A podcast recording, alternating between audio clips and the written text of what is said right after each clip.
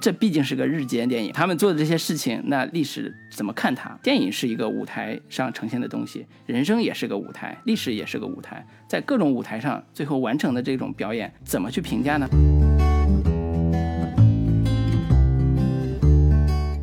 女主角以一种谍战片的期待去面对现实生活，感觉太有意思了。而观众带着谍战片的期待去看他们的现实生活，又感觉实在是太无聊了。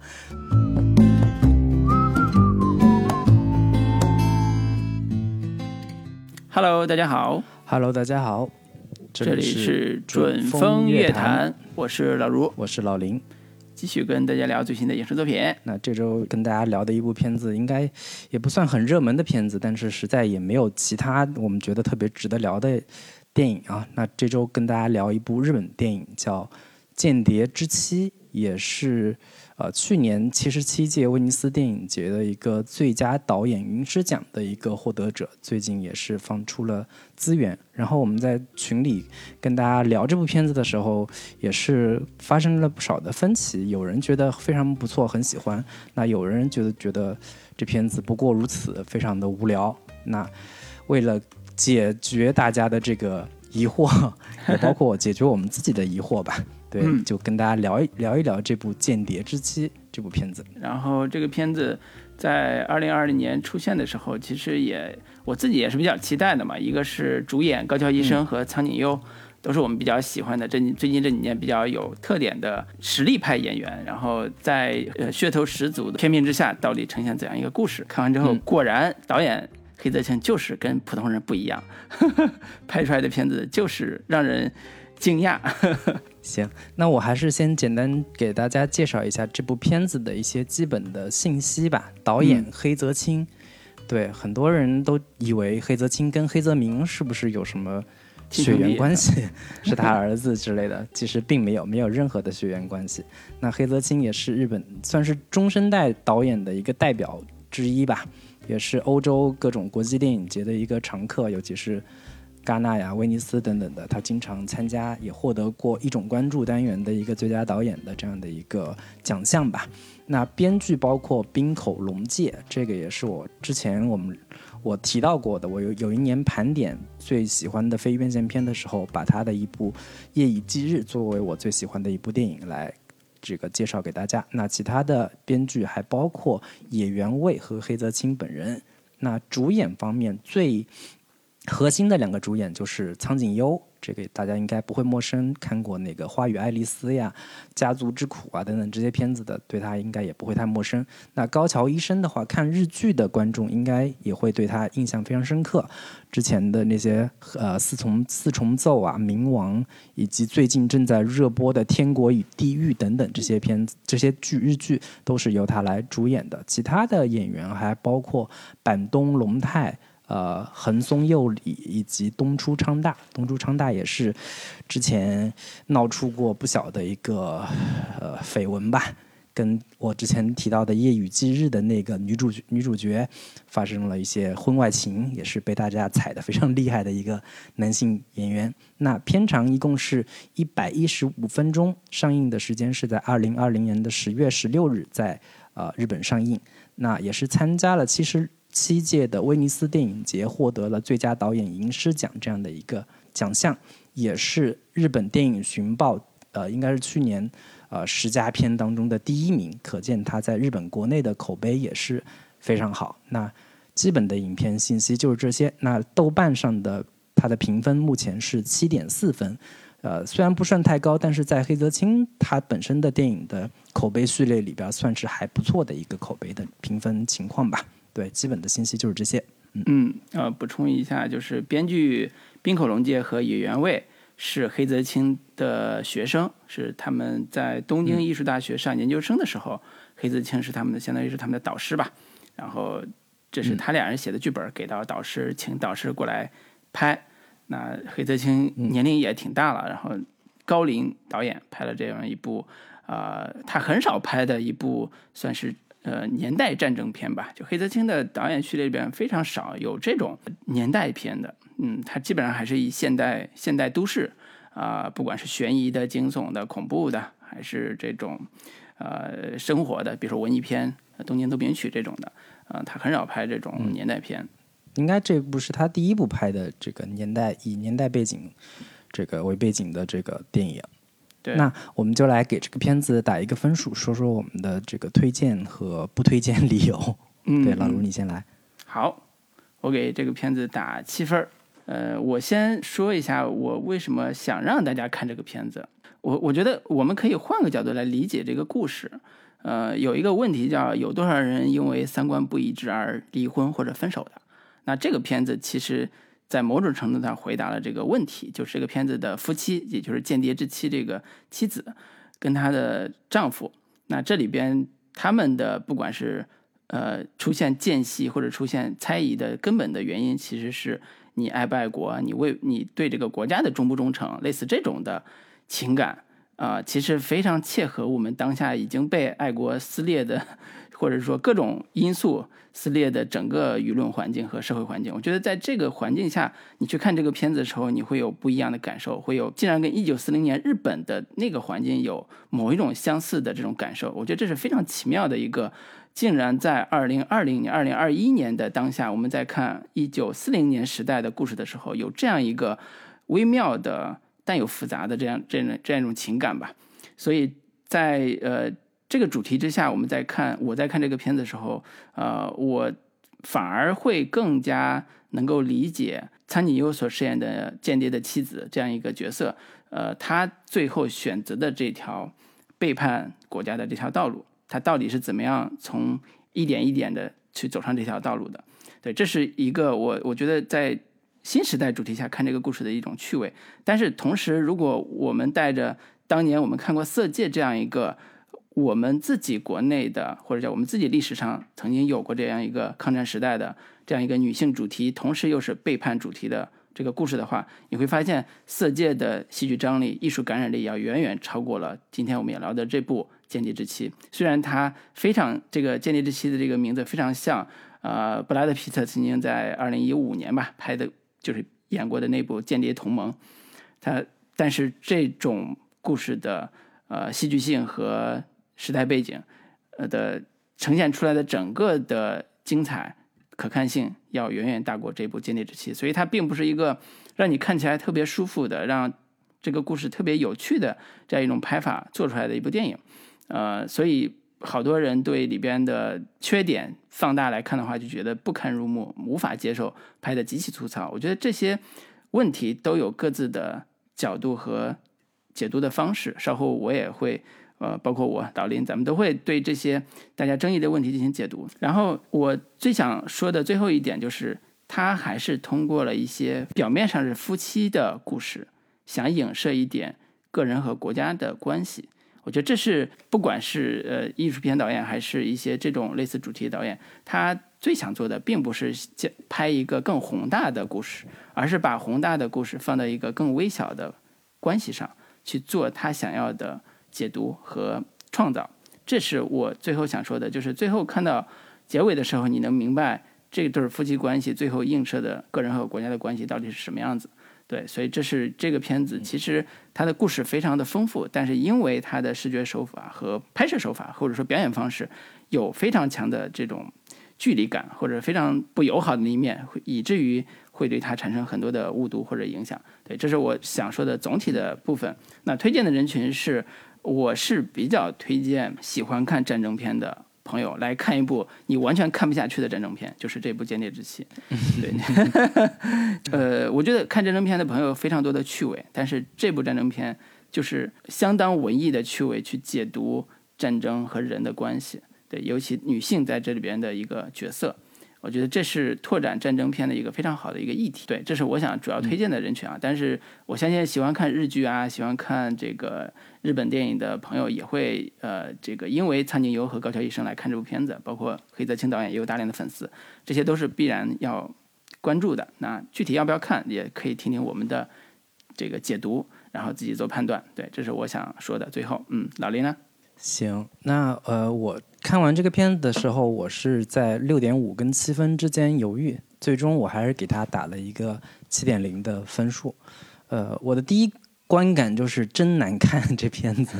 就是如果我要看这样的一个主题，我为什么不去看《色戒》呢？刚刚老卢也提到了，那其中所展现的女性主题也好，国家、民族、个人与集体、理智与情感这些元素，远远要比这个片子展现的东西要丰富多彩的多。但是我在看完之后冷静下来，我细琢磨一下，我发现这片子其实它的面向，它所要探讨的内容，其实并不比《色戒》要更肤浅，或者说。比他要呈现想要表达的东西更更少，所以我觉得这片子可能更大的意义在于说，它可以帮助我们转换一下视角来看这样的一个类型的片子。我们以往看这种包括间谍片也好，包括呃这种以这种特工或者说以这种呃间谍为为主题的片子，往往都是站在胜利者的角度去批判或者说审判。这个战败者，那这个片子可能可能可以帮助我们转换视角，说在日本电影、日本导演他们是如何展现所谓的七三幺部队进行人体实验这样的一些以往在日本电影里面很少触及的、很少展现的东西，他们是怎么展现的？以及日本的文艺片导演他他们拍的所谓的反战电影是一个什么样的一个形态？以及另一方面，就是站在日本人的角度，他们如何看待日间这样的一个身份的人是如何被展现的？我觉得从这几个维度去看这个片子的话，可能会有更有意思的一个视角吧。我觉得另一方面，其实就是站在一个女性主题、女性主义的视角去展现这种间谍主题、展现这种间谍类型片的时候，可能会看到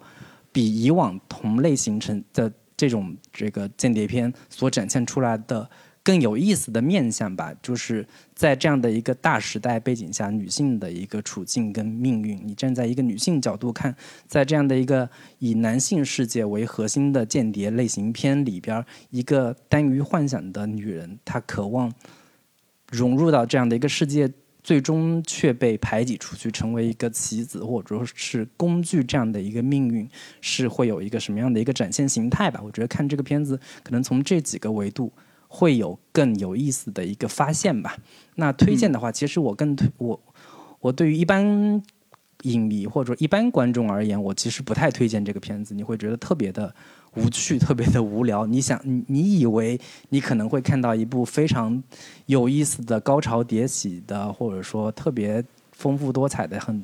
很悬念丛生的那种间谍类型片的话，这种这个片子可能完全满足不了你。但是如果你是黑泽清的粉丝，或者说你是苍井优的粉丝的话，或者是你是高桥医生的粉丝，你可以去看一看这个片子他们在里边的一个表演的一个形态吧。对，基本的一个推荐就是这样。这里边有一个可以讨论的一个小点，就是这个片子其实在我们国内的一个电影节上出现过，对吧？我们第三届海南岛国际电影节金椰奖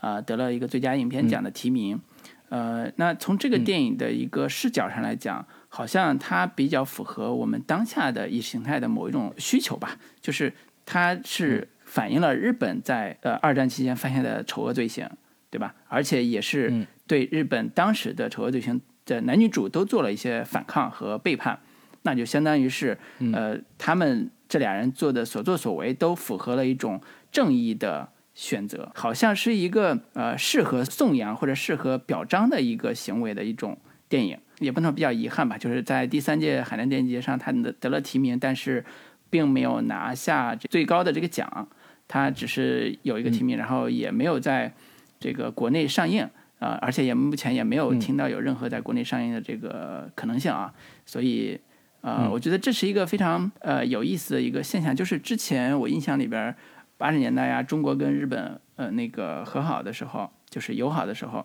当时也是跟日本中国电影界吧，跟日本电影界也做了非常多的交流，其实也有很多当时的反战电影。啊，甚至说，呃，有一些也是表现日军罪行的电影，也在国内有一些影响。就是类似这些，呃，都成为一个话题。就是所谓中日两国友好的前提，就是在反思，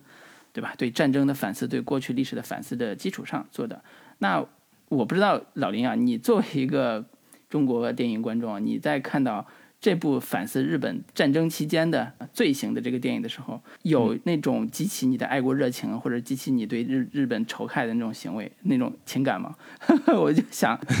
感受一下你的你的。完全没有，对，完全没有。我觉得很多人拿这个片子就是作为一个讨论点或者说宣传点，都觉得就是这是一部日本电影正面描写七三幺就是部队人体实验之类的这样的一些主题的片子。但其实这样的片子，我们以往在在就是我印象中，就是香港拍过叫《黑太阳七三幺》嘛，这样的一个电影，它其实是一个剥削电影的一个 恐怖片的这样的一个 一个一个维度去拍的。然后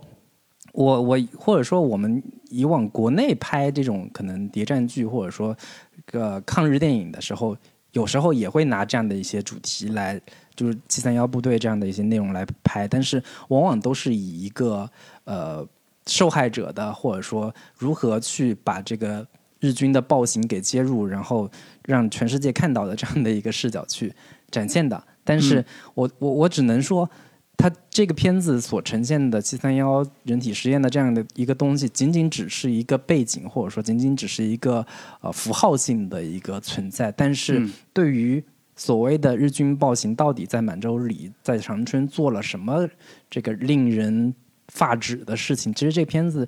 仅仅只是点到为止，完全没有任何的一些更深入的展现吧。尽管它还挺政治正确的，但是它也没有什么特别独特的视角，让我们从里边看到特别让人觉得这个就是。日本人如何可恶啊，或者说怎么怎么样的？我觉得这个可能仅仅只是一个特别浅尝辄止的一个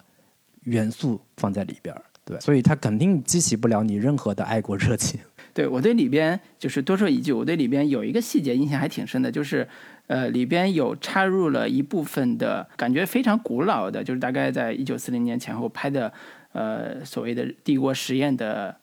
纪录片片段，就是胶片的纪录片片段，黑白影像啊。就是那个感觉是应该是真实的，当时做实验的一些记录，对，而且还有一些医生在实验对象面前的一些影像，就是真实影像，感觉是好像可能这次这个片子是 A 区可以投资的嘛，可能他们在日本在那个固有的资料里边的确有这种资料就放在里边了，那个真实感还非常的强，但是的确你很难激起你强特别强烈的情绪，只是说这段应该是非常真实的一段历史，且是有证可循。有资料可查且保留下来的资料，包括里边的那些笔记本啊，这些虽然是电影里边是虚构的，但是应该是的确有历史资料留下来的。那这个元素，我在想，它是不是也是引起，比如像呃威尼斯电影节，包括日本国内的这个电影讯报的好评的原因之一？因为电影讯报其实并不是一个大众评奖的结果，电影讯报其实是日本的主流的影评人、报纸报刊。就专业影评人嘛，所评出来的奖，那就相当于日本的电影手册。对，呃，日本电影手册，他们评出来奖，大部分都不是观众喜欢看的。所以你们，你每年看日本的电影寻报的片子，就你很难作为一个你。普通影迷就是看日本电影的一个，就是观看指南之类的东西。对对对，所以这个角度来说，这个片子它的影响力，我自己也担心，包括我自己也有点觉得说，可能在日本本土也不会引起特别大的反响。呃，那个在国际上可能得了这个影视奖之后，受到一些国际上的关注，但是好像无论从我们国内讨论也好，从目前我们看到的信息也好，并没有引起大面积的讨论。对吧？这也是一个，呃，就像你说的，这个段影影像资料也好，这段这个历史也好，呃，也不是这个电影的主题，所以这也是整个片子的一个基本情况吧。我我也是想说这个，嗯，那我们就从优点的角度吧，或者说你看完之后觉得印象还挺深刻的一些特色特点的角度来分析一下这部片子的一些，呃，让你觉得还挺有挺好玩、挺有意思的一个一个部分吧。那我们先从女主角开始吧，毕竟这个片子叫《间谍之妻》嘛。我我看完这个片子，我第一个想到的是一部国产电视剧叫《潜伏》。对我原本以为这是一个类似《潜伏》这样的一个故事啊，但我最终发现，其实这是一部女性主义包装之下的家庭剧。嗯，而且是包装在一个谍战故事当中的。然后，它甚至甚至在很多层面上都颠覆了我们以往看过的。就是间谍故事或者说谍战故事。嗯它里面所呈现的剧情可能是谍战剧情的故事，但是它的解题思路或者说它呈现的呃呈现效果是一个极极其现实主义的故事逻辑。你需要对以往的这种谍战故事的套路有一定的了解跟熟悉之后，你再回过头来去看它是如何颠覆和呃解构这样我们以往所熟悉的谍战故事的。我觉得这个是它呃最吸引我的地方，或者说我觉得最有意思的地方。那其中最妙的一笔，其实我印象特别深刻的，其实就是它整个片子有一种戏中戏的一个反讽。就是这个片子里面的这一对夫妻，他们都是中产阶级夫妻，而其中演的这个优作，就是高桥医生演的这个男主角是个电影迷，而他的妻子是一个呃聪子，是她丈夫的一个拍摄对象，因此他在现实生活当中是一个非常渴望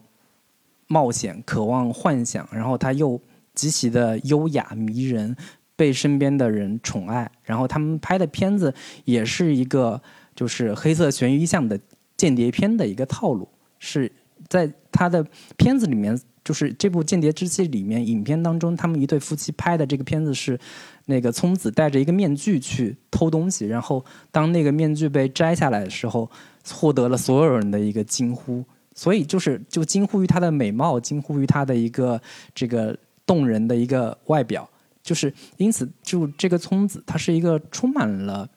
浪漫幻想的一个中产贵妇的这样的一个形象。她发现她丈夫是一个这个间谍这样的一个身份的时候，其实跟那个影片是形成了一个镜像关系。我觉得这个影片里边的戏中戏的这样的一个镜像，是我看这个片子整个看完之后，我回过头来细想的时候最有意思的一个就是。镜中世界跟境外世界两相对比的映照的这样的一个很有很有意思的一个对照关系，我不知道老卢你对于这个部分有一个什么样的一个、一个观感呢？嗯，它其实是比较，呃，也比较典型吧，就比较传统的那种戏中戏的结构的一种玩法。就是里边有个重要情节，就是聪子那个女主人，她在拍那个自己她老公给她拍那种。呃，家庭录像或者是小短片的时候，拍了一段她去偷保险箱的戏嘛。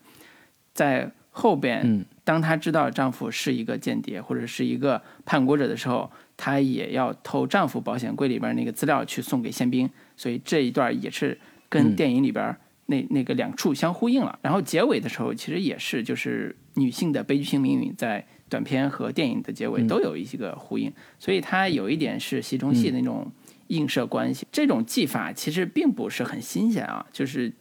大连都在用，呃，只不过是说他好像把这种技法做成了一个观看者和被拍摄者吧，就是这样一个非常复杂的一个情境。就是比如说聪子这个女主角，在电影里边，她首先是一个人的妻子，那她又是被丈夫所拍摄的观看的一个对象，然后拍完之后供大家观赏，供大家观看。片子拍出来了，社员、同事他们坐在一起来观看了自己的女夫人、女市长夫人的一个精彩表演，然后大家很开心，就送上了这个掌声，然后这个女夫人也很满足。那后边当妻子聪子真实的偷了丈夫的东西，且要成为叛国者的时候，那这个国家的谁在观看他的表演，或者说他有没有在历史留下来他应该有的掌声？就是类似这种感觉，我会浮想联翩，我会在想说。呃，这毕竟是个日间电影，是吧？这男主和女主都是日间电影，啊，他们做的这些事情，那历史怎么看他？历史怎么去评判他们？包括如果真的有这样的事情的话，那时代怎么会给他一个回应？因为我们都在表演嘛。其实那个拍电影也是一样，你有观众，你有掌声，你会有恶评，对吧？那历人在这个历史上做的任何事情也会留下痕迹，也会留下争议、评价和掌声或者是骂声，对吧？这些都是一个。嗯，在这样一个舞台上表演的一个状态，那电影是一个舞台上呈现的东西，人生也是个舞台，历史也是个舞台，在各种舞台上最后完成的这种表演，是怎么去评价呢？就像我们做影评一样，我们怎么去评价它呢？我们给它打几分呢？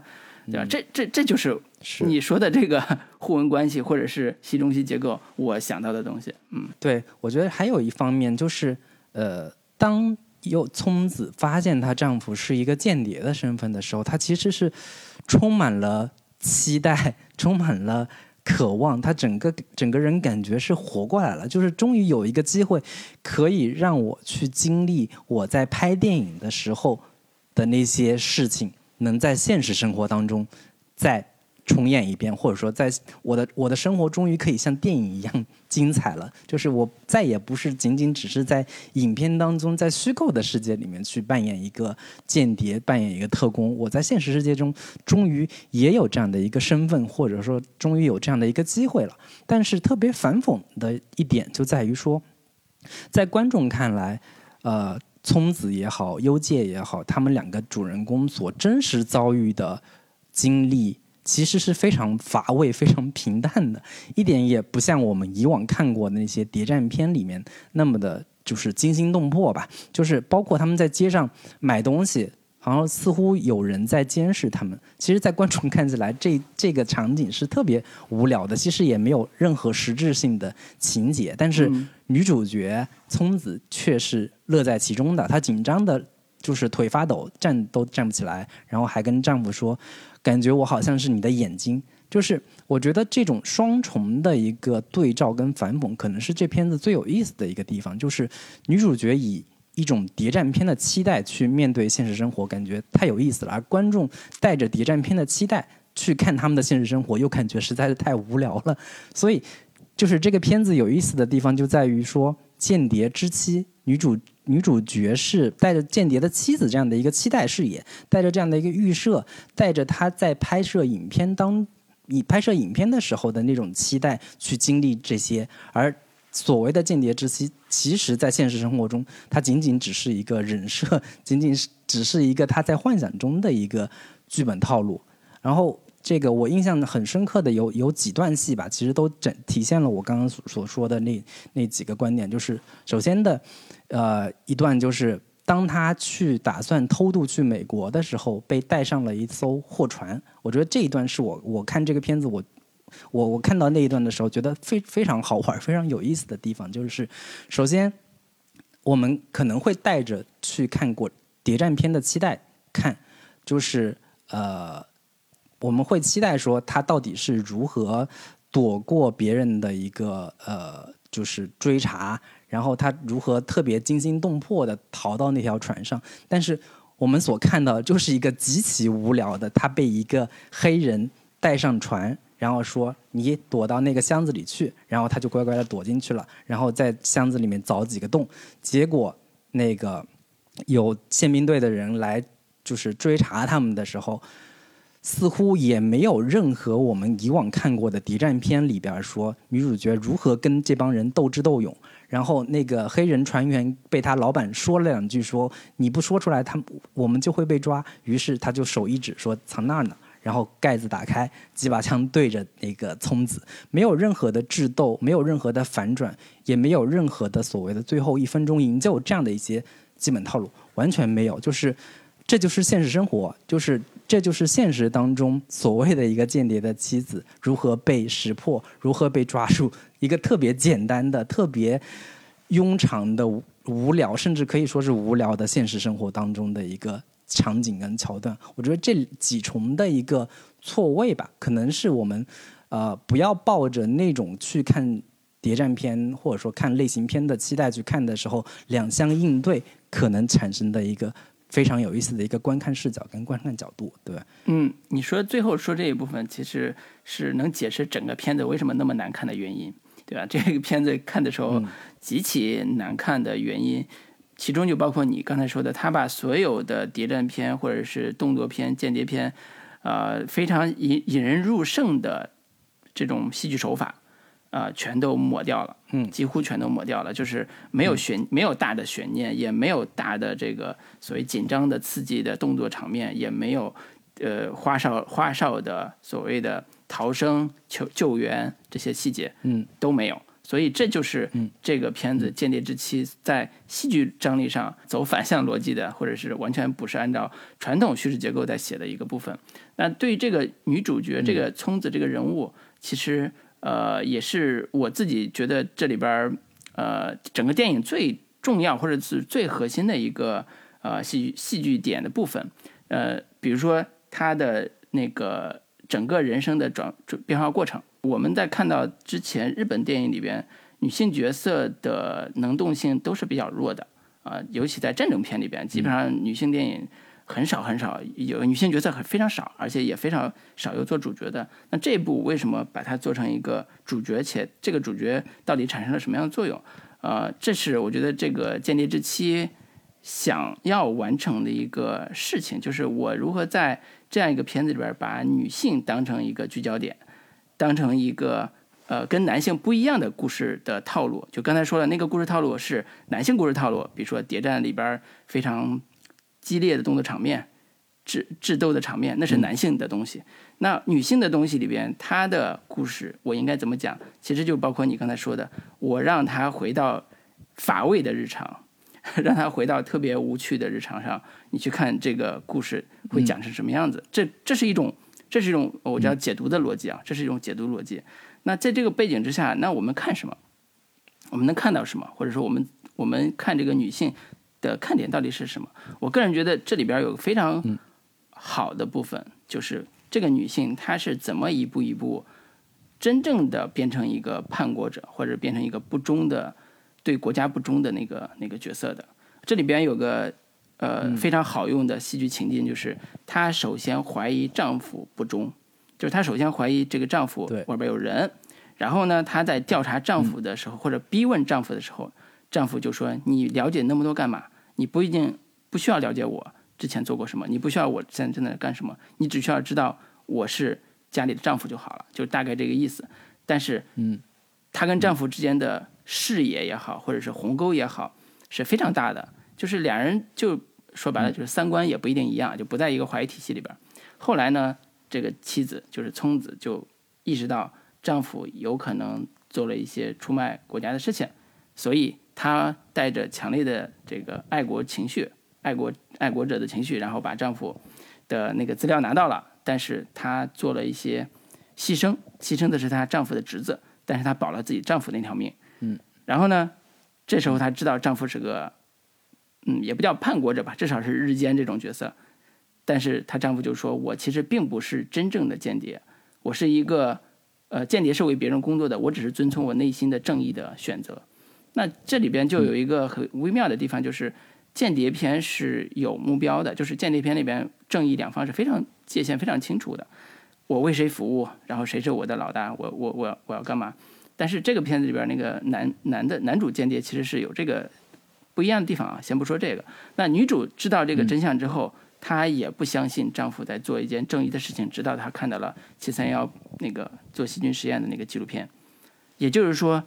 嗯，妻子翻墙看到了丈夫看到的东西。丈夫之前翻墙出去了，看到很多很多信息，那妻子不知道。妻子说：“你怎么能叛国呢？你怎么能不爱国呢？”然后丈妻子后来也看到这些信息，说：“哦，原来我的丈夫是对的，遵从的正义是这样的，我的信息跟他同等了。”那女性在这个过程里边，对历史的理解、对战争的理解，跟男性达到同一高度的时候，女性也做出了她自己认为正义的选择，就是跟她丈夫一起当所谓的间谍。就像回到了你刚才说那个，很兴奋，说我要当间谍，怎么怎么办，怎么怎么做。但后来他们走向的命运是是是，结尾就不说了，就是他们有一个自己的这个命运的选择，要去美国，带着资料去美国。那这个过程里边。女这个女性在整个过程里边，其实从一个传统的，呃贤妻良母的角色，变成一个为自己，不管是为自己丈夫也好，为自己内心的正义也好，二者兼有的一个选择，就是跟他一起做一个叛国者，或者做一个不忠的背叛者，对国家的背叛者，做一个日奸吧，你可以这么说。对，这是整个故事这个女性的一个看起来非常大的一个命运选择。看着一个非常复杂的一个人生的一个选择，对。但是我想听听老林，你对这个女性在这个电影里边，这个女性在选的这个过程里边的心路历程，你是怎么看的？就是我我可能有一个点跟老卢不是很很一致啊，就是很多观众在看完这个片子的时候，都会有一个感觉突兀的地方，就是为什么聪子忽然要去做这个，就是举报文雄，然后。那个把她丈夫的那个资料给偷出来，交给那个呃东出昌大演的那个叫泰治的这样的一个宪兵队长的这样的一个角色啊，就是很多人都觉得她前面似乎是一个特别温顺的、特别贤良淑德的一个好妻子、好女人的这样的一个形象，怎么一下子又就是有了一个巨大的一个突飞猛进的一个变化啊？就是万一你做了这个举动，就是文雄把你的丈夫给供出来，会怎么办嘛？其实，其实，在观看的时候，很多人都觉得这个其实是有一点突兀的。但是，呃，我跟老卢的区别点就在于说，我不觉得。这个聪子在看完所谓的这个七三幺的秘密影像之后，在他内心当中对这个事情本身有多大的触动，或者说他有多大的意义上站在正义或者说家国这样的一个角度去思考问题，我还是觉得把他放在一个渴望冒险的妻子的角度这一部分是可以让我呃理解的，就是他对于现实世界的逻辑。有时候往往是他是根据他在表演或者说他在看过的那些电影的当中的这样的一些逻辑去理解的。电影所提供给他的关于所谓的正义的这些概念、信仰的概念，或者说对于同志之间的友谊的这样的一些理解，这种理解其实是非常符号化，或者说甚至你可以说有点肤浅的这样的一个理解吧。他相信文雄是会保护。保护她丈夫的，她看似非常鲁莽的行动，背后似乎是有有她以往看过那些影片所给她提供的这样的一个她能理解的逻辑去行事。因此，我我我能我假如从这样的一个角度，或者说从这样的一个位置去思考，说这个聪子为什么会做出这样的一个举动的话，我甚至呃。我我我我在某一种程度上可以理解成，他是在一个戏剧的角度，他是站在一个呃忽然入戏的一个一个一个层面上，他开始去做这样的一个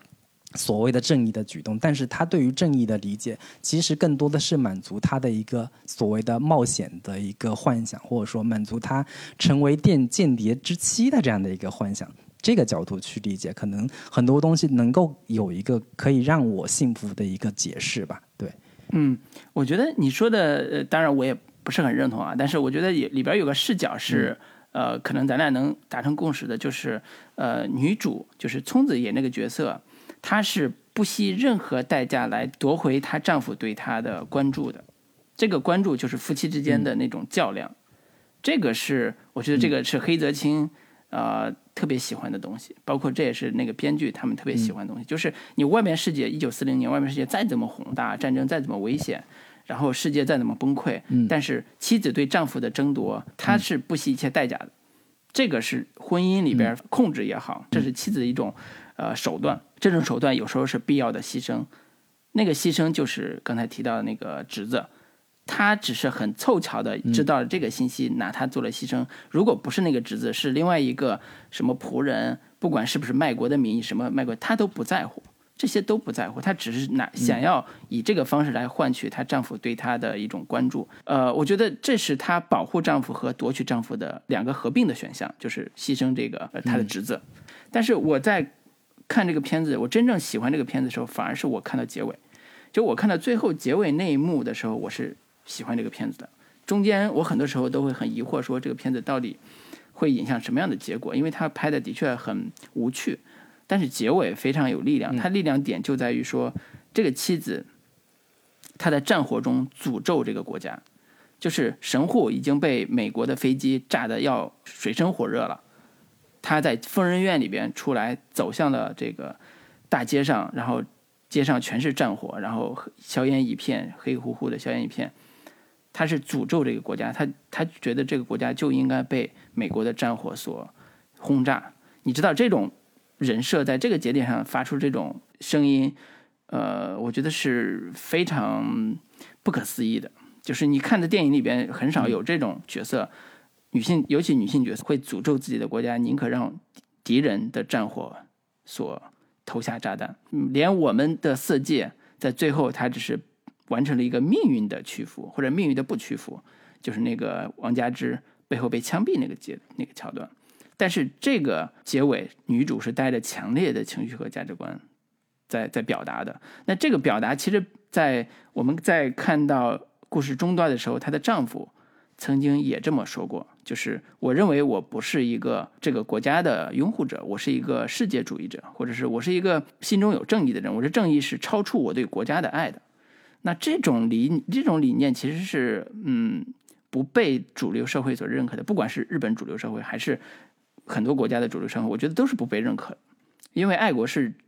天大最大的，比爱妻子、比爱丈夫、比爱什么都最大的，那就是爱国。这是很多时候一个。所谓主流观念的一个塑造，但是这部电影挑战的就是这个。我觉得这是一个在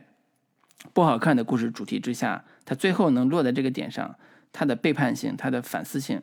呃，嗯，甚至反人性的地方都在这儿。对，这是我想补的这个部分。对，我觉得另一个点，我觉得特别有意思的，也是可以顺着刚刚老卢提到的这个点来说，就是从从女主的这个角度来说啊，就是呃，另外一个人。呃，就是女主跟另一个角色的一个人物关系，我觉得也是非常有意思的。就是，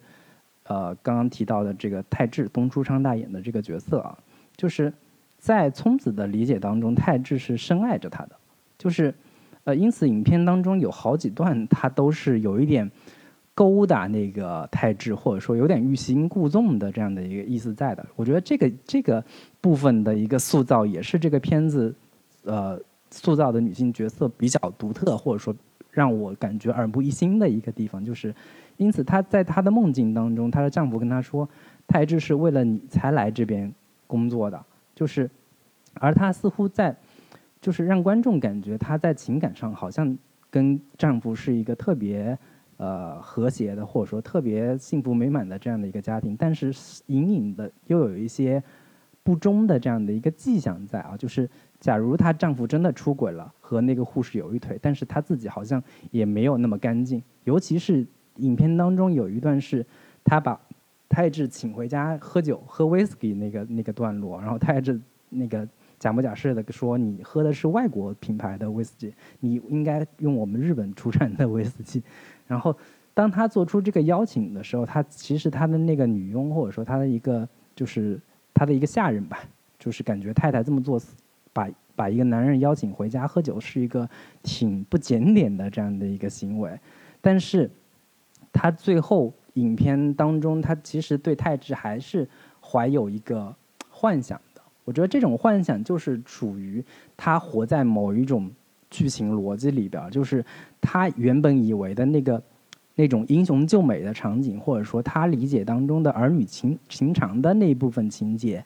其实，在现实当中完全没有发生。他其实期待说，我跟泰智，我们有这么一份就是情愫在，我们有这份情感在。当我被抓之后，当我面临的这样的一个牢狱之灾的时候，泰智你应该帮我。然后，甚至他最后冲着泰，就是泰智在呐喊说。我觉得你本质应该还是一个善良的人，结果换回来就是狠狠的一巴掌扇过去。就是他所幻想的那种浪那些浪漫情节，那些在这种生死危机关头，有一个男人曾经深爱着我，他应该挺身而出来帮助我，这样的一些，呃，美好 幻想吧，最终完全没有任何的。体现没有任何的这种在现实当中的一个呈现吧，我觉得这个也是我刚才所提到的，这个女主活在某一种自己的自己所构建当构建的一个戏剧逻辑、戏剧情境的另一个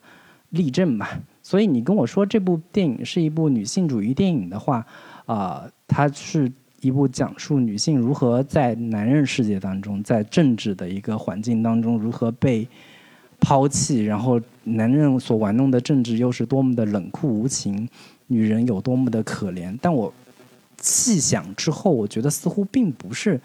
那么的简单。就是苍井优的那个角色，甚至让我感觉像是《色戒》里边那个王力宏的那个角色，他有很多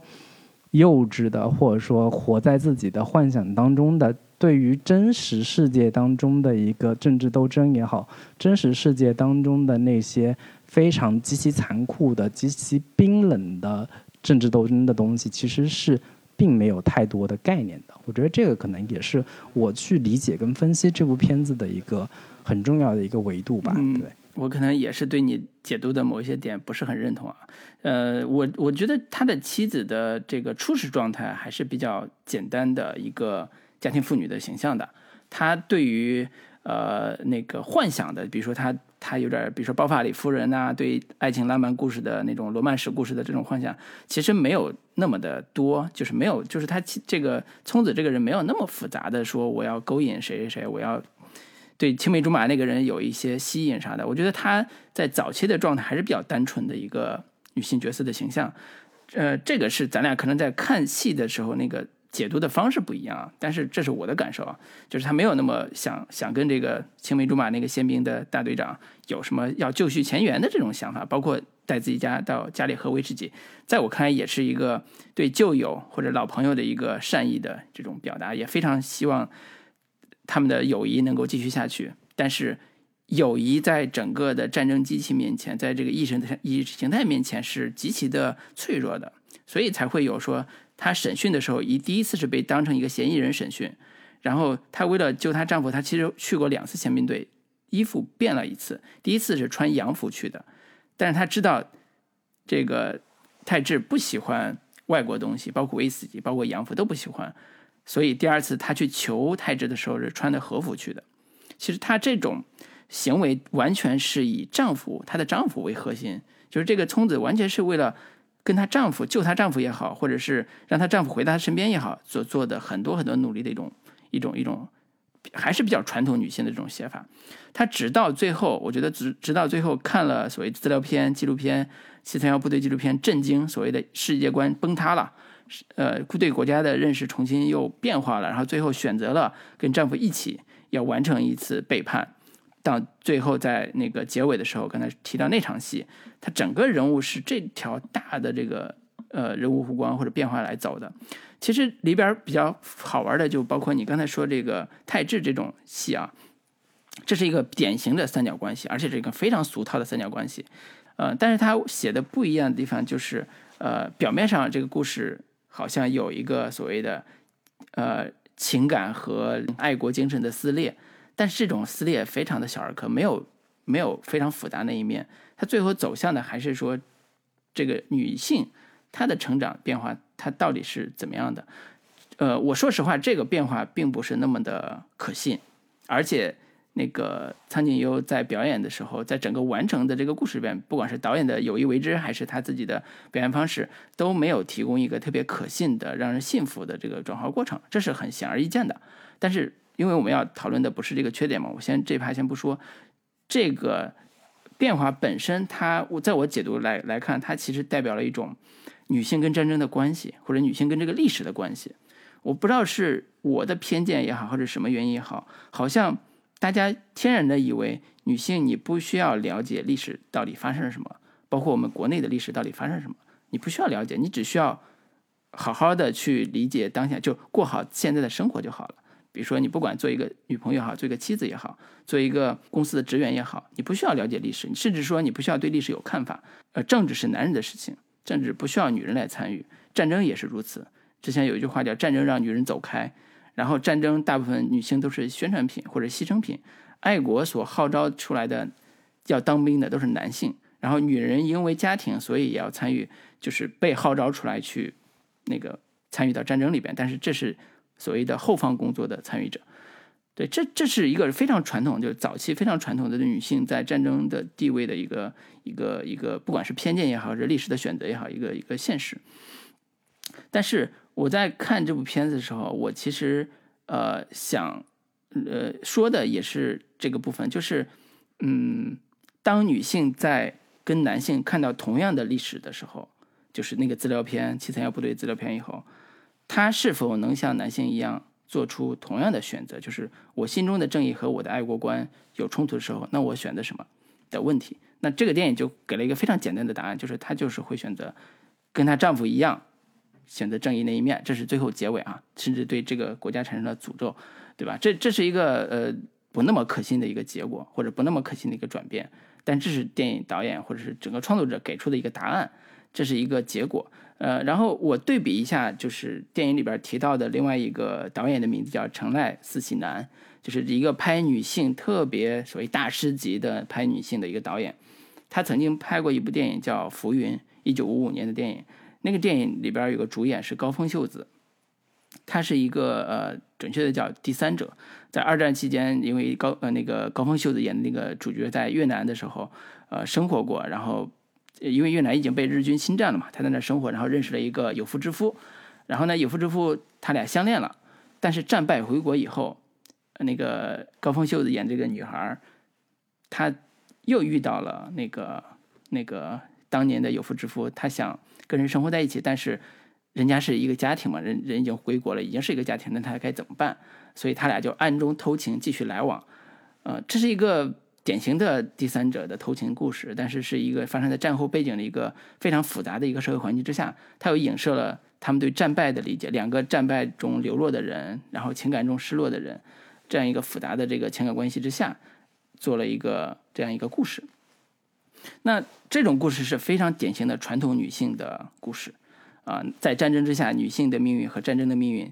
都影射出来了。然后国家的命运也在这种女性脆弱那一面就展示出来了，呃，这这是呃艺术电影也好，或者是大部分的叙事性的电影特别喜欢用的艺术法，叫以小见大，以男女情感故事来写国家和个人的关系或者国家的命运，啊，但是这也并不宣见我们国内的这个历史上有大量的诗歌都是什么闺中词，也也是以这个哀怨的宫女来影射国家的命运也好，什么都非常多这种这种趣味啊。呃，那这部电影也是如此，在我看来，它依然是以妻子的命运，这个聪子的命运和聪子和丈夫的关系，映射一部分个人和国家的关系，包括太治和忠孝的那个那个大字牌排在他后边，那个那个关系，就是什么是对国家的忠，什么是对国家的忠诚，这些话语体系都在这个电影里边也是有所体现的，《间谍之妻》这部电影也是有所体现的，所以这也是我觉得这个电影非常。表面上非常简单、粗糙甚至无聊的一面，背后依然是有一些值得我们去关注的点，值得我们去反思的点，在这套故事模型之下去去讨论的也好，去去聊的也好，这个部分。那刚刚跟大家聊了一堆关于这个片子的特色部分吧，其实很大一部分是作为人物赏析的部分啊。那我们来聊一下这个这个片子存在的一些问题。呃，其实首当其冲的就是很多观众也都吐槽的一个问题，就是关于这部电影舞台感太重，就是日剧感的这个质感比较强，或者说它的这种廉价感，它的布景、道具这部分、美术的部分，让人有点难以代入的这个问题啊。确实，作为一部年代片，如果历史细节、历史质感没有办法让做的很扎实，让观众。呃，没有办法很能够代入的话，确实是比较难以入戏的。对，我不知道老卢对于这个问题有什么你的一些想法呢？你说的这个日剧感比较强，我觉得还算是，呃，没有就是讽刺的说。我觉得从观感上来看，我们看到的这个版本的画面，其实特别像呃十年前的电视电影的感觉，就是那个画面质感啊，画面本身影像风格比较粗糙。舞台感比较强，而且道具也特别的廉价，这是整体一套的美术也好、视觉也好呈现出来的样子。那我个人其实也对这个事情也有一个就是想法，就是为什么会出现这种情况？呃，当然你的感受是，就我和你的感受可能都会觉得这比较廉价，这比较的 cheap，不够洋气，不够像电影，特别不像电影的一个一个拍法。那一个其中一个原因可能是因为这个片子本来是。NHK 的 8K 版的制作，那 8K 的信号可能和我们现在压缩之后看到的信号，呃，据导演自己的描述来讲，8K 版是就是栩栩如生的画面。那我们现在没看到啊，所以就无法体会到导演眼中的那个 8K 版到底是什么样的。这是一一重因素。第二重就是。还是不得不说，黑泽清导演在之前并没有拍过时代主题或者是时代剧的这种作品，他的作品全都是现代作品。这两个区别最大的点就是，现代作品几乎不需要专门的去做呃虚构道具或者虚构场景，它可以利用现实中存在的医院、呃呃居住的家居居住的家庭，包括像地铁这种的环境，去构建它的呃。非常逼真的现实场景，然后在这其中去做它的某一种舞台化呈现。但是现在，如果你把它放到一个时代剧面前，放到一个四十年代的，就是二十世纪四十年代的一个日本的一个场景里边，它需要大量的写实性的细节去让观众相信这是一个真实环境，而不是相信这是一个特别粗糙的廉价的复刻版。那我记得，呃，《色戒》当时拍的时候，李安导演有一个特别大发脾气的场景，就是他发现里边的有一张有一些像火柴盒啊、海报啊印的是简体字，他就大发脾气说：“这怎么可能出？美术组一点都不讲究，不可能出现这种情况的。”所以他对于这种非常微小的细节这么的细究，也是因为他要制造一种幻觉，让观众进入到这个相对看起来真实的一个历史氛围里边，然后通过演员的令人信服的表演，相信这段故事里边的情境和人物情感。所以这是时代剧里边其实对观众也对那个创作者也好，对导演也好，对美术也好，整个的一套体系是有比较大的挑战的。那相应来看，黑泽清导演好像并没有完成这个挑战。导致了我们看起来它这个画面又比较粗糙，同时舞台剧的感觉特别强，这是一个视觉上的这个感受了。所以我先说这么多的这个为黑泽清导演着补的地方啊。那那个老林呢？你的看你的感受呢？呵呵呵对我也是试图给黑泽清导演来进行一个找补的这样的一个工作啊。就是，呃，它确确实实有一种很强烈的一个舞台感跟廉价感的这样的一个布景跟美术的问题，就是放在日本的这个观众眼中看来，可能就是啊放或者说放在中国观众眼中看来，它有点横店质感。它的这种横店质感，其实首先就是它虽然是一部年代剧，但其实这些所谓的历史啊、家国呀、军事政治这些东西，其实。并不是它那个表达的一个核心内容，因此，呃，我觉得它的本质其实是一部家庭剧啊。它的人物关系的核心其实是夫妻关系，只不过是套了一个呃间谍或者谍战这样的一个外壳。因此，作为一部家庭片，它大量的一个内景或者说很多那种欧式的中产阶级家庭的环境的一个呈现，我觉得可能我也就接受了。然后另一个方面就在于说，呃，从我之前对于这部影片的分析来看啊，女主角聪子她，我觉得她是一个特别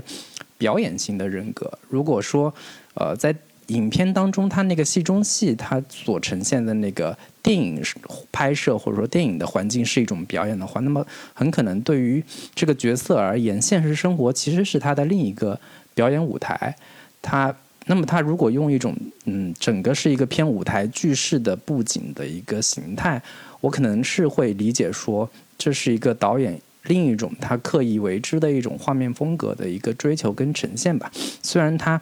并没有能够做到足够的风格化的那样的一种呈现。然后最后，我觉得可能也确确实实是这个片子在资金方面有点捉襟见肘，你很难要求他在像李安拍《色戒》那么的精益求精，要求每一个细节都能做到，呃，完全的还原那个时代那个呃场景。其实我我之前听那个有一期节目里边，陈丹青说他看《色戒》的时候，真的有一种梦回当年自己小时候的那个那个感觉，就是他那条街可能真。实实在在就是他当年生活过的，或者说他看到过的那个场景，完全被重现或者说复原到电影当中了。那可能从日本现在当下的这个电影环境而言。之前曾是陈陈思诚拍那个《唐探三》的时候，那样的大手笔完全复刻一个这个新宿的街头的这样的一个环境，最终拍完之后，确确实实让日本观众也是叹为观止。我觉得这个可能是啊制作规模跟制作体量没有办法同日同日而语的这样的一个一个现实吧。对我我基本上是这样的一个看法。嗯，对，那我也想往下再探讨一，就是这种廉价的。舞台化的美学风格在这部电影里边是不是够自洽？啊，就是我们都看到了里边的廉价感和道道具啊、布景的这种呃廉价感啊，包括摄影上，我也觉得它并没有做的特别的出色，甚至说也是呃，摄影本身也是 NHK 的电视剧组的那个团队做的摄影，所以拍的也特别像那个普通电视剧的质感。那这种整体的美学风格是不是够自洽？因为这个片子拿的是呃。威尼斯的金呃银狮奖银狮导导演奖嘛，就是他必然会有一个，就是我们如果从事后找补的角度来看，那艺术节的那些大佬们，或者是那些呃电影的这种专家们，他们对这部电影的艺术手法上其实是有肯定的。那有没有一种解读说，我们找出来说，那这部电影的导演手法上虽然看起来很舞台剧的拍法，就是是镜头调度也一个镜头就是单镜头调度，就是特别的像舞台剧，那是不是也有它的美学自洽的地方？那我试图从这个地方也找补一句，就是《夜以继日》的导演，也就是这个片子的编剧滨口龙介自己承认过，说他在拍《夜以继日》的时候。呃，从他的老师黑泽清的作品《X 圣治》里边汲取到一些灵感，这个灵感本质上来讲，就是如何从日常的现实的这种普通影像的这种看似很现实的这个逻辑之下，去做一种呃灵异的或者非现实的，或者是有一些跟现实之间有穿插的，甚至有点第四堵墙被打破的这种效果的东西。那《夜机制》的里边也有类似的场景，就是让你觉得这是个真实真实的场景，还是一个戏剧性的呃表演，就是它有一一定的这样的一个互动在里里边。呃，所以在呃我我如果这样的话回忆起来，《X 生志》也好，或者是黑子清导演的很多的，包括像一些恐怖片也好，他好像都特别善于把日常的真实的那种真实感特别强的环境塑造成一种呃。角色或者是个人或者是群体，类似像舞台表演那个情那个情景里边，然后把它陌生化，把它处理成一种舞台感的东西，这可能是以前黑子清导演特别擅长且呃成功的一个美学风格。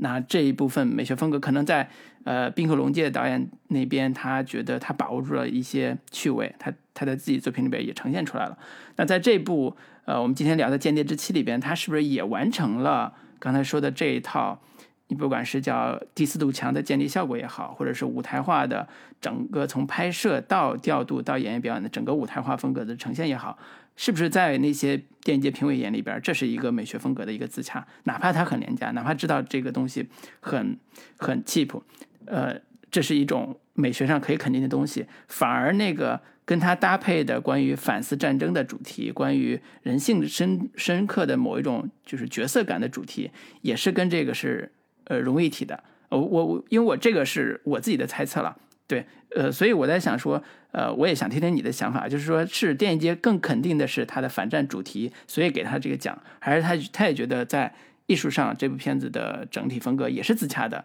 他是能够给到这个。片子足够的一个艺术艺术上的鼓励的，或者艺术上的成就的表彰的，对，这是我我想跟你探讨的一个最后的一个趣味点。嗯，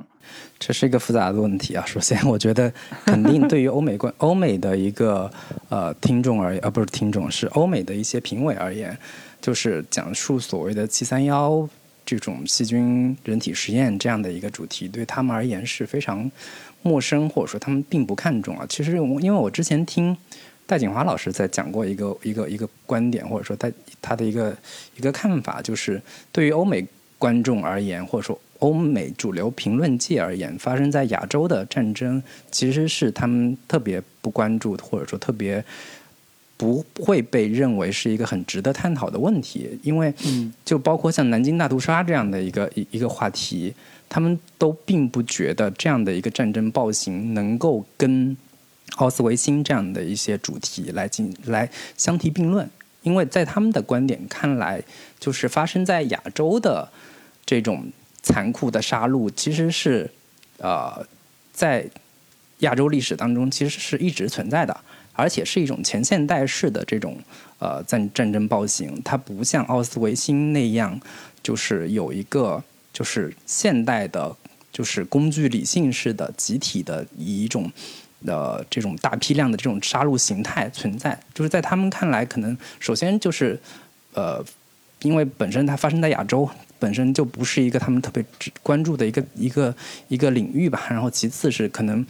就是包括杀人方式也好，包括种种的严重程度也好，他们都并不觉得有什么特别值得他们关注的一个地方吧。所以，我我是觉得可能就是战争反思呀、西三幺部队那些东西，可能并不是他们真正关心的重点。然后，以及是说，呃，所谓可能对于我们常年看日本电影的，或者说常年看观看一些日剧的观众来说，我们能够感受出来的他的那种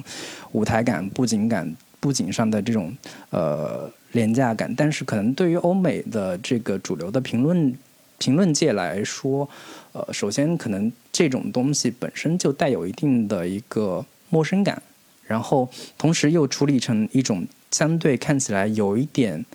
呃。就是形式化的，或者说有一点陌生化的舞台舞台性的处理，我觉得可能他们会更多处理解成是一种导演个人风格的一个体现。同时，在这样的一个呃舞台质感的环境或者背景当中。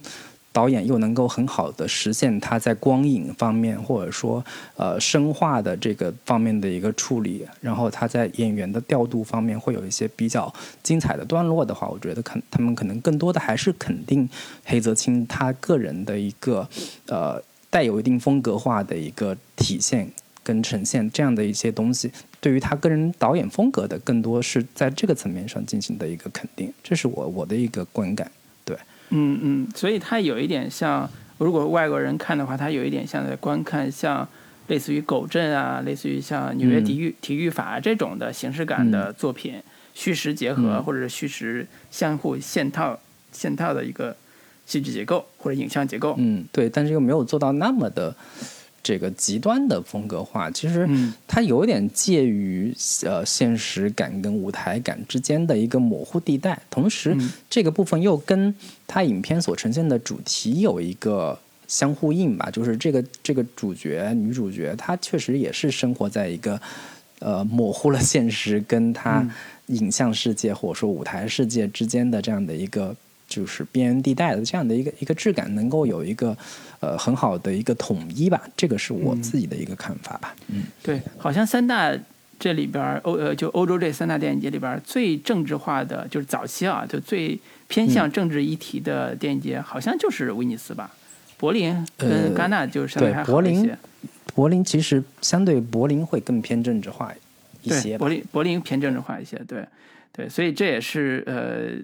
在聊这个，咱们也无无法从官方或者是从某些评委那边得到最准确的信息啊。就我们纯粹从影迷的角度来猜测一下这个片子带来的一些呃艺术节的影响和我们现在观看的体验。嗯，那说完这个就是舞台感的这个问题，我觉得另一个问题可能是呃，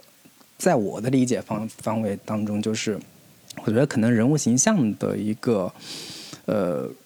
我可以，我用一个稍微严重一点的词，就是干瘪，导致观众可能对于这个人物的人物动机、人物内心没有办法产生一个共情，会让一般观众看这个电影的时候会觉得有点乏味。就是尽管我我在前面极力的分析说聪子这个角色他的内内在的心理动机等等的各种层面的一个探讨，但是即便我在理解了这个故事隐含的一个内涵之后，我觉得很多观众还是没有办法对。这两个人物就是他的聪子跟优介这两这一对夫妻的，呃，人物在心理上产生很强烈的一个认同感，或者说产生很强烈的代入感。我觉得这个是，呃，我我我觉得是有有点尴尬的地方，就是我我们很难用商业片的故事逻辑或者商业片的人物逻辑去要求一个呃欧洲三大电影节上的导演要满足我们这样的一个需求，但是，呃。我在看这个电影的时候，我始终还是觉得这两个人物其实是比较符号化，或者说比较脸谱化的。而他影片当中人物所做出的几重反转，人物心理的动机是大量的留白的。虽然虽然也是给了我们一些心理动机的一个可以理解或者说可以阐释的空间吧，但是，假如我们对比《色戒》的话，我们可以清晰的看到王佳芝这个人物他的内心的心理变化过程是什么样的，他与王力宏的这样的一个这个角色之间，他的他们的情感互动变化，他如何从一个呃原本的进步少女成为变成一个真正的女人的这样的一个过程，以及他。一次一次跟易先生之间的一个情感关系的一个变化，他如何化被动为主动，然后我们可以一直都跟着这个角色的内心去，呃，深入的挖掘这个故事本身。但是对于聪子这个角色，我觉得我很多观众其实很难无从进入到他的一个内心世界，以及包括幽界这个人物，他是在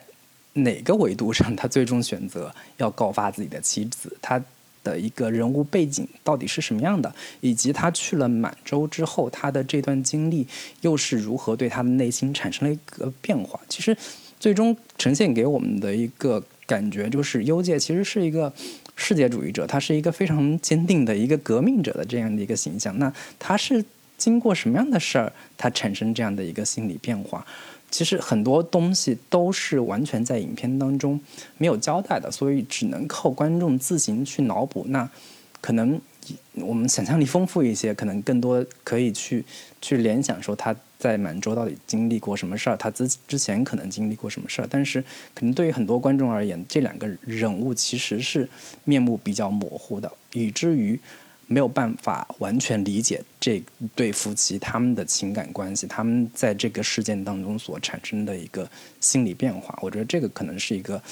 嗯，始终让观众隔了一层的一个很重要的原因吧。对，这个也是我自己在看的时候一个体验，就是，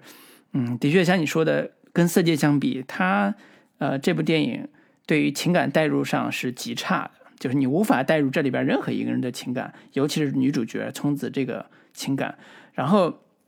包括之前咱俩在聊这个聪子的选择的动意、动机、心态和他的处事方式的时候，其实咱俩有很大的解读上的不同。我觉得也源于这部电影在这些行为方式和心态上的模糊处理，甚至说有意的大量的留白，然后让这个故事看起来呃比较的，就是看起来是一个比较完整的故事，但其实中间很多人物逻辑并没有那么的可信，甚至他对于像。呃，那个小队长就是宪兵队的那个小队长，他的那个青梅竹马那个男朋友前男友吧，这个人物的处理也是如此。他就为什么会变成这样一个状态？所以这里边的人物的前史也好，他们的现在的一些情感关系的转变也好，都不能让这些人完成一个在我看来叫令人信服的表演的一个结果。他也无法完成一个让人特别有认同感的一个精神上的一个变化，或者情感上的一个变化，他只能是好像可以这样不干的一种一种一种逻辑，就好像他们是可以这样干的一种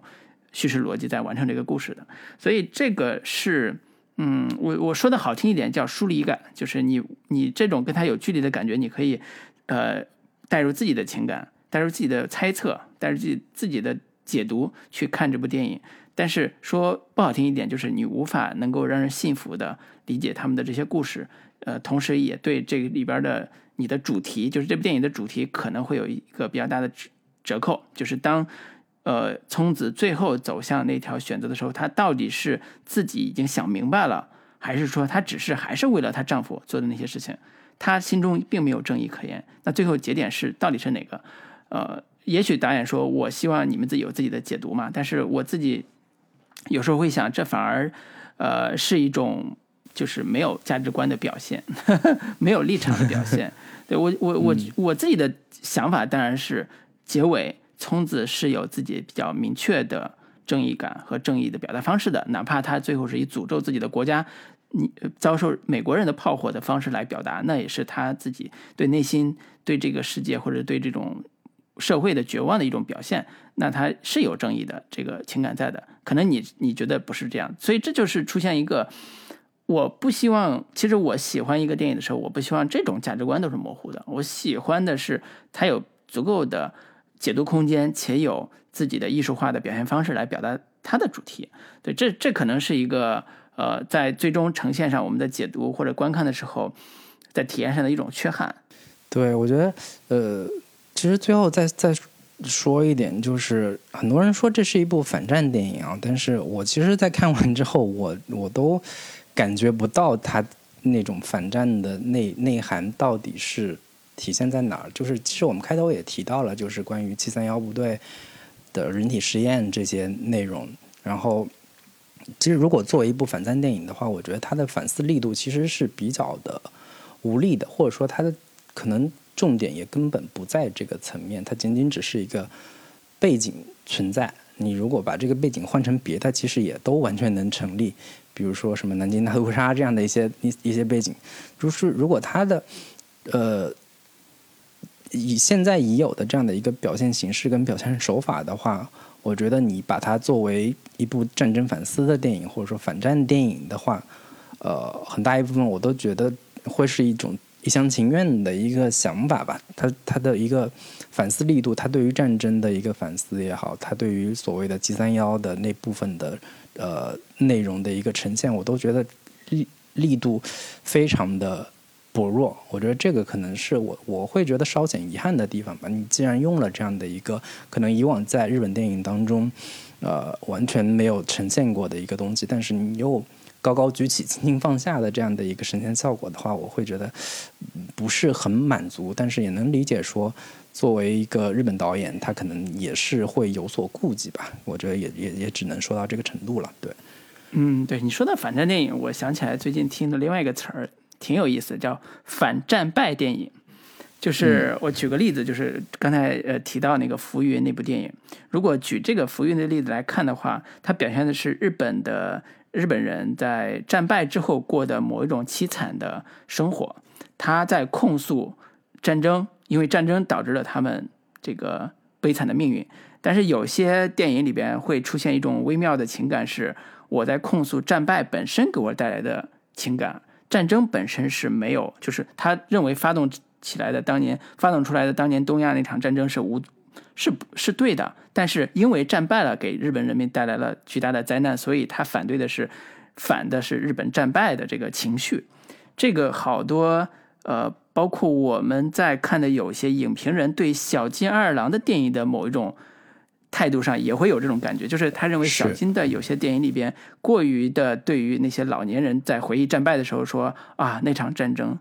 好像有一点点，而包括唱日本军歌，类似这种，他会觉得你是不是在美化当年那场战争？呃，这里边有非常微妙的情绪了，我就不往下说了。就是呃，反战败电影跟反战电影本质上还是有一点区别的。那这部电影到底是哪种特点呢？是反战电影吗？我觉得有反战元素，但就像你说的，我也觉得它不是以反战为核心主题的电影。在某种程度上，我把它理解成一个反人性电影。我认为这里边那两个角色，就是男女主角色，尤其女主这个角色做的很多选择，表面上是人性的选择，就是我为了控制我的丈夫，得到我丈夫的心，所以我会选择跟他站在一条战线上，哪怕这条战线是背叛我的祖国的，我也会跟他站在一条战线上去做类似间谍的妻子。但是他最后的选择是，我诅咒这个国家，我诅咒我的祖国，宁愿让美国人来轰炸他。我我觉得这种在某种程度上是反人性的，因为人性的某一种美好的善良是说，我愿意我的把自己的祖国祖祖国比作母亲嘛，就是我愿意祖国繁荣昌盛，类似这种情感，好像是这种是一个特别有情感的人性的一个一个温暖的一个表达，但是他表达出那样一个反自己国家的这个主题的时候，你会觉得非常的惊讶，为什么有这样一个女性会在最后的节点上，她会表达出这样一个。黑暗的情绪为什么？呃，对比而言，有些电影是反战电影的逻辑是：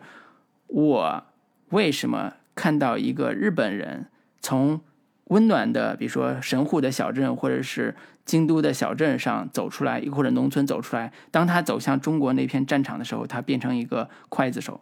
变成一个杀人魔，变成一个杀人机器？那是什么让一个淳朴的青年、淳朴的乡村青年变成一个杀人机器？这是反战电影经常喜欢做的，但是这部电影里边，他更想探讨的是，呃，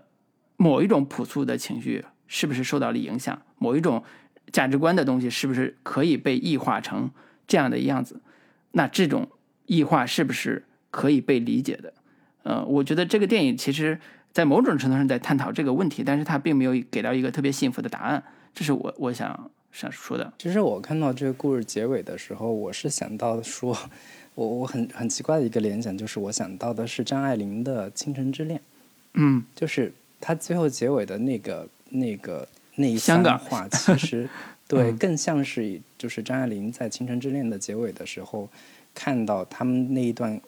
就是他跟范柳园的那个感情，嗯，因为一场战争 最终。走走到了一起的这样的一个令人啼啼笑皆非的一个结尾的时候，他的一个内心的感慨，就像是说这这个这场战争其实是为了我们成全我们两个人的感情，我们成全我们两个人的爱情，嗯，才发生的，就是呃，更多的其实是一个女性内心层面的一个一个发泄，或者说内心层面的某一种那种无所无所这个。无所发发发泄的一个情感的一个一个表现吧。其实我我会我会我会不太愿意把它更真的去往就是真实的现实历史或者说战争反思这个层面去靠。我觉得这个这个电影最核心的、最本质的还是一个女性内心情感的某一种某一种表达吧。对，所以我我我会有这样的一个联想，我会不太真的去往那种更拔高的或者说更更。政治历史历史的这样的一个层面去思考，最后结尾他女主的这一番这个表达吧，对，嗯嗯，对，所以在某种程度上，我觉得他感觉要比色戒好像要走得更远，它比那个色戒的结尾那个部分要走得更远一点。但是，呃，就像你说的，也许他只是情感上的一个冲动，或者情感上的一种呃疏解。他被未必有那么所谓正义化的，或者是有那么强的意识形态的表达。但是我我个人更倾向于我自己之前说那个，它有意识形态的表达。但是也许你的解读也是成立的。这这个就是这个片子在最后结尾的时候给我们呈现出来特别复杂、微妙，但是又很难让人信服的点。对，那关于这个间谍之妻的这个问题的部分，基本上就聊到这里。那关于这部《间谍之妻》整个片子也基本上我们想说的也都是就这些了，对嗯，那老卢还有别的补充吗？没有了，反正我们也聊的挺挺挺复杂了，挺多了，就对。呃，但是其实我最后想补充一点，就是说我们包括我们今天聊这一趴的时候，我在想我们做的是什么样的事儿？就我们为什么要聊这么长时间？其实本质上来讲是试图解读这部电影。呃，这个解读过程中。有一些我们自己的看法和思考，但是这个只是说我们自己对它的理解而已，它也不是人家电影里边说不定也没有真正想表达这些内容。我觉得这是大家在听我们节目的听众可能是很清楚这套逻辑到底是怎样的，也不代表说好像我们认为国内的电影就应该怎么怎么样的这个影射和隐喻。对我觉得这个话就说到这儿，就是其实大家能够理解我们想说的就行了。行吧。那今天关于这间谍之妻，我们就跟大家聊到这里。那如果还没有加我们听友群的听众，欢迎在微信当中搜索“准风乐坛播客”的首字母 C F Y T B K，然后找到我们的微信小助手，把你拉到我们的群聊当中。那今天就跟大家聊到这里，拜拜，拜拜。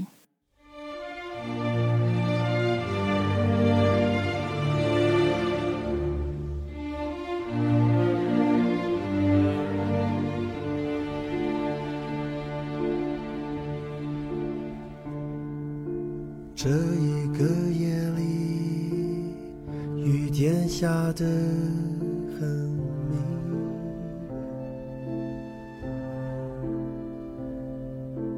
闷透的屋里，灯光一丝，窗前雨滴，四处逃避，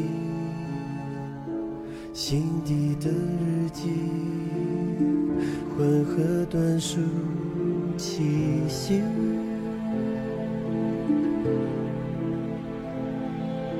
回忆前后在墙壁响起，耳边累积，无能为力，前世不断爬进来，早知道是场火灾。以为可以躲开这意外意料之外，是天意上天的安排。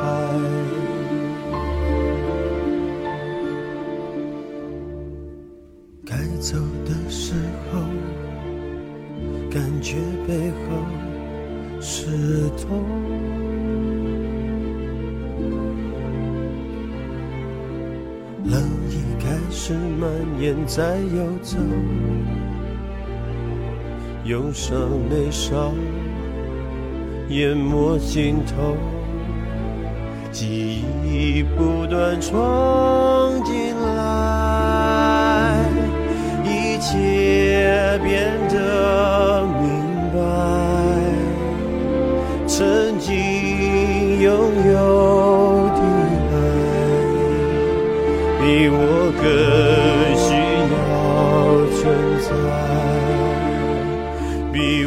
我